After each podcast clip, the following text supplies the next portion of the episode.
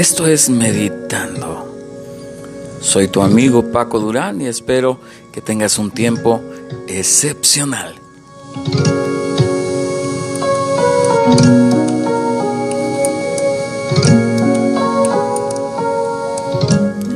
Que la paz llegue a tu vida, que la felicidad esté a tu alrededor y en ti, y que los anhelos de tu corazón sean alcanzados porque Dios te lleve hasta ahí.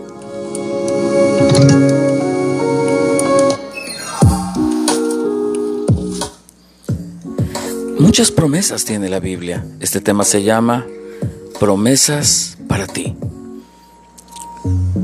Te voy a hablar la primera promesa. La promesa dice que somos una nueva creación.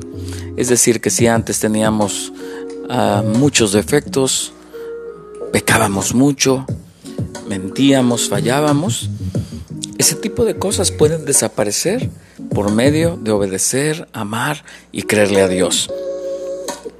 Te voy a llevar a 2 de Corintios 5:17 en el que se nos insta a dejar todas las cosas viejas y mirar con nuestros ojos de fe como todo es hecho nuevo. Dice 2 de Corintios 5:17.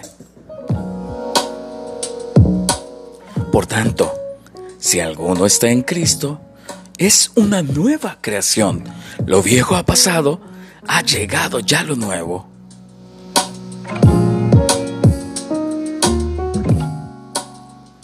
La Biblia nos promete darnos también un nuevo corazón, un corazón de carne, un corazón amoroso, un corazón que perdona, un corazón que da, un corazón que está dispuesto a servir. En el libro de Ezequiel encontramos esta promesa de restauración por medio del el Espíritu Santo. Dice Ezequiel 36, 25 al 27. Los rociaré con agua pura y quedarán purificados. Los limpiaré de todas sus impurezas e idolatrías. Les daré un nuevo corazón. Les infundiré un espíritu nuevo. Les quitaré ese corazón de piedra que ahora tienen y les pondré un corazón de carne Infundiré mi espíritu en ustedes y haré que sigan mis preceptos y obedezcan mis leyes.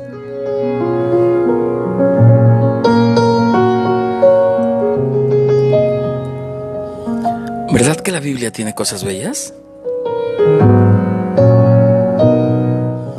Esta tercera promesa también viene en la Biblia.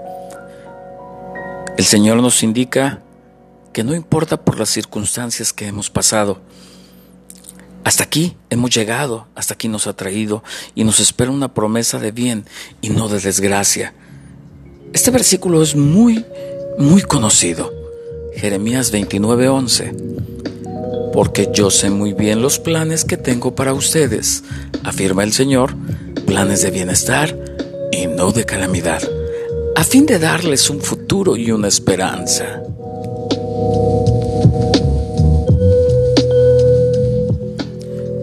Muchas veces no podemos ser felices porque en nuestra mente está grabado un mal momento.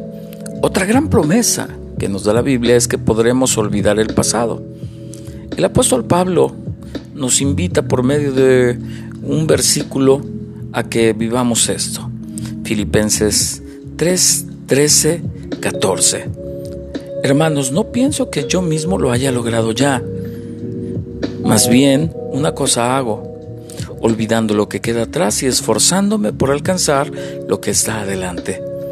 Sigo avanzando hacia la meta para ganar el premio que Dios ofrece mediante su llamamiento celestial en Cristo Jesús.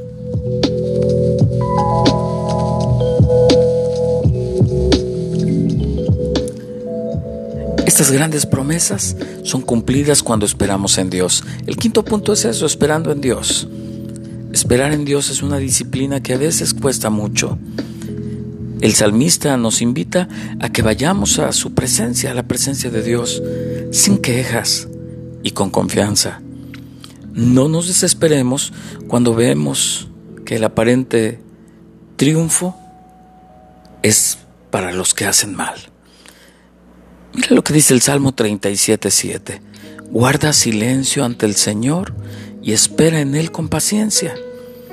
No te irrites ante el éxito de otros, de los que maquinan planes malvados, pues esperando en Él recibiremos la promesa de ser renovados en fuerzas y en su poder. Ya para terminar te leeré Isaías 40:31. Pero los que confían en Él renovarán sus fuerzas, volarán como las águilas, correrán y no se fatigarán, caminarán y no se cansarán. Su amor no se acaba y cada mañana renueva su bondad. Estas son promesas que son para ti y para mí. Así es que no te desesperes. No importa lo que estés pasando, confía en Dios y Él hará. Espero que sigas escuchándonos. Búscame. Yo te buscaré.